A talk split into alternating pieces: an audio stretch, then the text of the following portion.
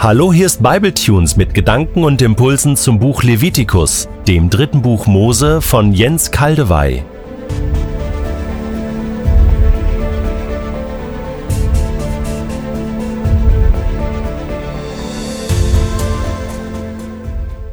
Ich lese in der Übersetzung Hoffnung für alle Levitikus Kapitel 9, die Verse 1 bis 7.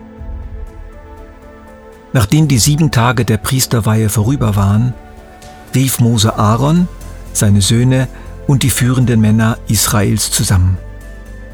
Er befahl Aaron, hol ein junges Kalb für das Sündopfer und einen Schafbock für das Brandopfer, beides fehlerlose Tiere, und bring sie dem Herrn dar. Sag den Israeliten, sie sollen einen Ziegenbock für das Sündopfer sowie ein einjähriges Kalb und ein einjähriges Lamm für das Brandopfer holen, ebenfalls fehlerlose Tiere. Als Friedensopfer müssen sie dem Herrn ein Stier und einen Schafbock darbringen.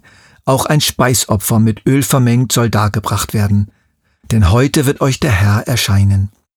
Die Israeliten brachten alles, was Mose verlangt hatte, zum Eingang des heiligen Zeltes. Das ganze Volk kam und versammelte sich vor dem Heiligtum. Mose sagte zu ihnen, Heute wird euch der Herr in seiner Herrlichkeit erscheinen. Darum tut, was er euch befohlen hat.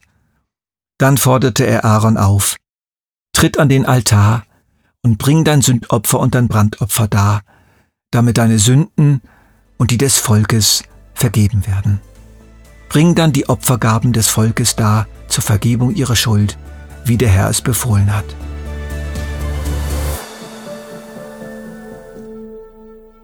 Geht's euch ähnlich wie mir, dass man schon der ständigen Opferei überdrüssig wird? Es ist doch schon so viel Blut vergossen worden, von so vielen Opfertieren. Ist es denn nicht allmählich genug? Eine endlose Opferei. O du, der ich bin, der ich bin, Gott Israels, hast du immer noch nicht genug Blut gesehen? Diese Frage spürte ich plötzlich in mir. Dabei habe ich sogar die Anweisungen ausgelassen, die vor diesem Text stehen und nach dem Text, den ich euch im letzten Bible Tunes erklärt habe. Sieben Tage sollten Aaron und seine Söhne ununterbrochen am Eingang des Heiligtums verweilen, und an jedem Tag sollten die Opfer des ersten Tages wiederholt werden. Und es hört immer noch nicht auf. Gott, reicht's denn nicht jetzt? Gefühle und Fragen dieser Art sind erlaubt. Gott kann damit umgehen. Wir wollen sie nicht einfach abwürgen, sondern zulassen. Aber versuchen, mit tieferen Fragen weiterzumachen. Herr, was soll das? Was willst du uns denn damit sagen? Und dabei möchte ich betonen, wo wir solche Fragen eigentlich stellen. Nicht am Schreibtisch, nicht in einer Universitätsbibliothek oder in einem ähnlichen Setting, nicht als Theologen, die aus dem Du zu Gott herausgetreten sind und ihn den Heiligen zu einem S gemacht haben, zu einem Forschungsgegenstand und den Text zu einem religiösen, exilischen oder nachexilischen Text, der das Ergebnis der Entwicklung einer ausgefeilten Priestertradition ist, über lange Zeit entwickelt. Wir können das so machen, aber das Ergebnis wird mager sein und uns in der Tiefe leer lassen. Wir begegnen Gott so nicht. Ich möchte diese Fragen als Kind Gottes stellen. Im Vaterhaus Gottes, am Familientisch, im Kreis der Jünger, mit diesem Text auf dem Tisch und Abba sitzt dabei. Ich meine in meinem betenden Hören auf den Text Antworten vernommen zu haben, die mir helfen, mit dem vielen Blut klarzukommen. Prüft einfach alles, das Gute behaltet. Erstens, es beginnt hier eine neue Phase im Dienst der Priester. Die Einsetzung als Priester die Weihe als Priester lag hinter ihnen. Aaron und seine Söhne waren jetzt gereinigt, gerechtfertigt, autorisiert und ausgerüstet von Gott für ihren Dienst. Da gab es nichts dran zu rütteln. Nun erst begann ihr Leben als Priester, ihr praktischer Vollzug, priesterliche Aufgaben. Sie kamen gleichsam aus dem Heiligtum zurück in die Mitte des Volkes, gesalbt und gesandt von Gott, und in diesem Vollzug, in diesem Hineingehen in ihre Aufgaben, würden sie selbstverständlich sofort wieder Fehler machen, würden sie versagen, sündigen, selbstsüchtig sein, ehrgeizig, alles andere als perfekt. Und so waren wieder neue Opfer nötig und würden immer wieder nötig werden. Luther prägte das berühmte Wort simul justus et peccator, zugleich gerecht und ein Sünder. Zugleich gerecht und ein Sünder. Genau. Wir Gläubigen heute sind echte Priester. Da gibt es nichts dran zu rütteln. Aber im Vollzug oder Nichtvollzug unserer priesterlichen Aufgaben sind wir schwach, unvollkommen, fehlerhaft und sündig. Die Sünde kommt einfach mit in unseren Dienst. Zweitens, wir unterschätzen die Würde, Hoheit und Wirksamkeit unseres priesterlichen Dienstes und gleichzeitig die Heiligkeit Gottes. Wir sind weit mehr als nur gerettete Sünder.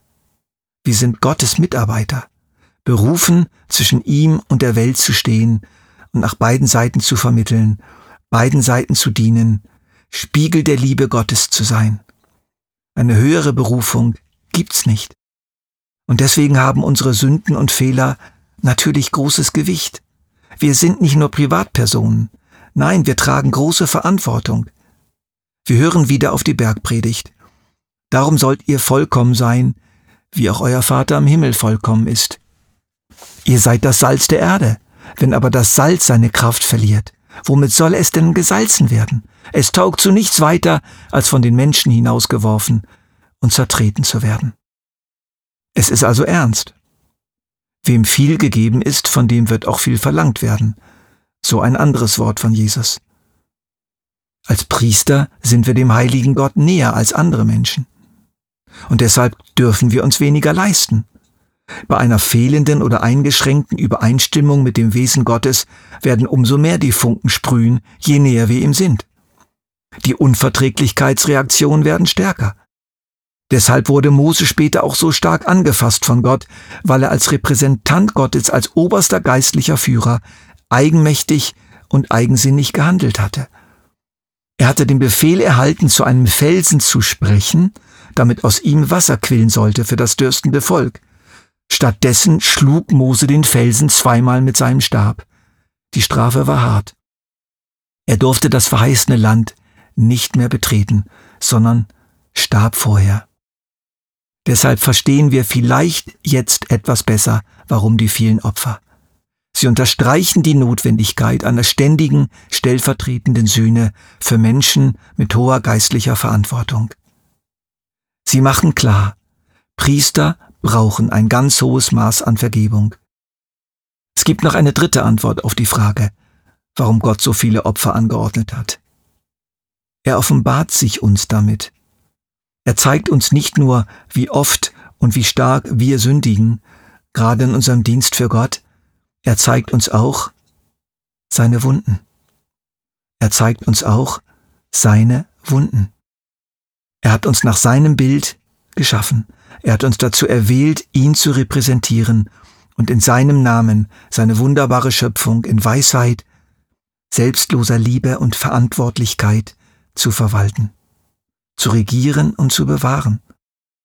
Es heißt im ersten Kapitel der Bibel, Gott sah alles, was er gemacht hatte, und siehe, es war sehr gut, sehr gut, durch und durch gut. Und dann hat er das, was er gemacht hatte, uns gegeben. Und was haben wir dann gemacht? Wir haben so vieles verdorben und verderben so vieles. Wir verunreinigen beständig seine Schöpfung, alleine schon durch unsere Gedanken. Wie ein Strom bösartiger Viren tun sie ihr Werk um uns her, auch wenn wir von Gott eingesetzte Priester sind. Ja, aber im Vergleich mit den Normalos dieser Welt stehen wir doch gut da. So schlimm ist es doch nicht. Doch, es ist eben doch schlimm. Das sagt uns eben gerade das Buch Levitikus. Ein offensichtlich liebenswürdiger junger Mann der moralisch sicher besser dastand als viele seiner Altersgenossen, würde später Jesus fragen, was kann ich Gutes tun, um das ewige Leben zu erben? Jesus wies ihn zunächst zurecht. Was fragst du mich über das Gute? Einer ist der Gute. Einer. Und dieser eine Gute leidet unter all dem Unguten, was wir anrichten. Das zeigen uns die vielen blutigen Opfer. Gott zeigt uns seine Wunden. Aber wir sind noch nicht fertig mit unseren Antworten auf die Frage nach den vielen Opfern.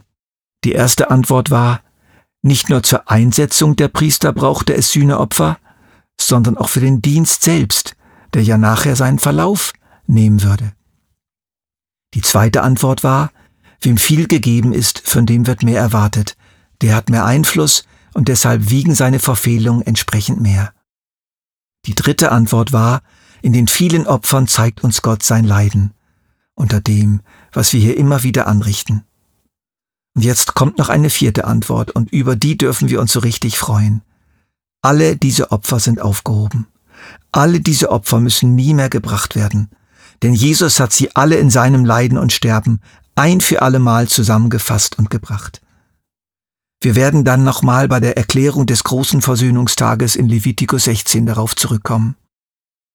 Jesus Christus gelitten und gestorben und begraben und auferstanden und gegenwärtig in unserem Leben durch den Heiligen Geist, hat sich für uns alle geopfert und in ihm hat sich Gott selbst geopfert. Es muss kein Blut mehr fließen, ja es darf kein Blut mehr fließen. Stattdessen fließen aus dem vollendeten Opfer von Jesus Gnade, Barmherzigkeit und Vergebung in unser Leben als Menschen und Priester.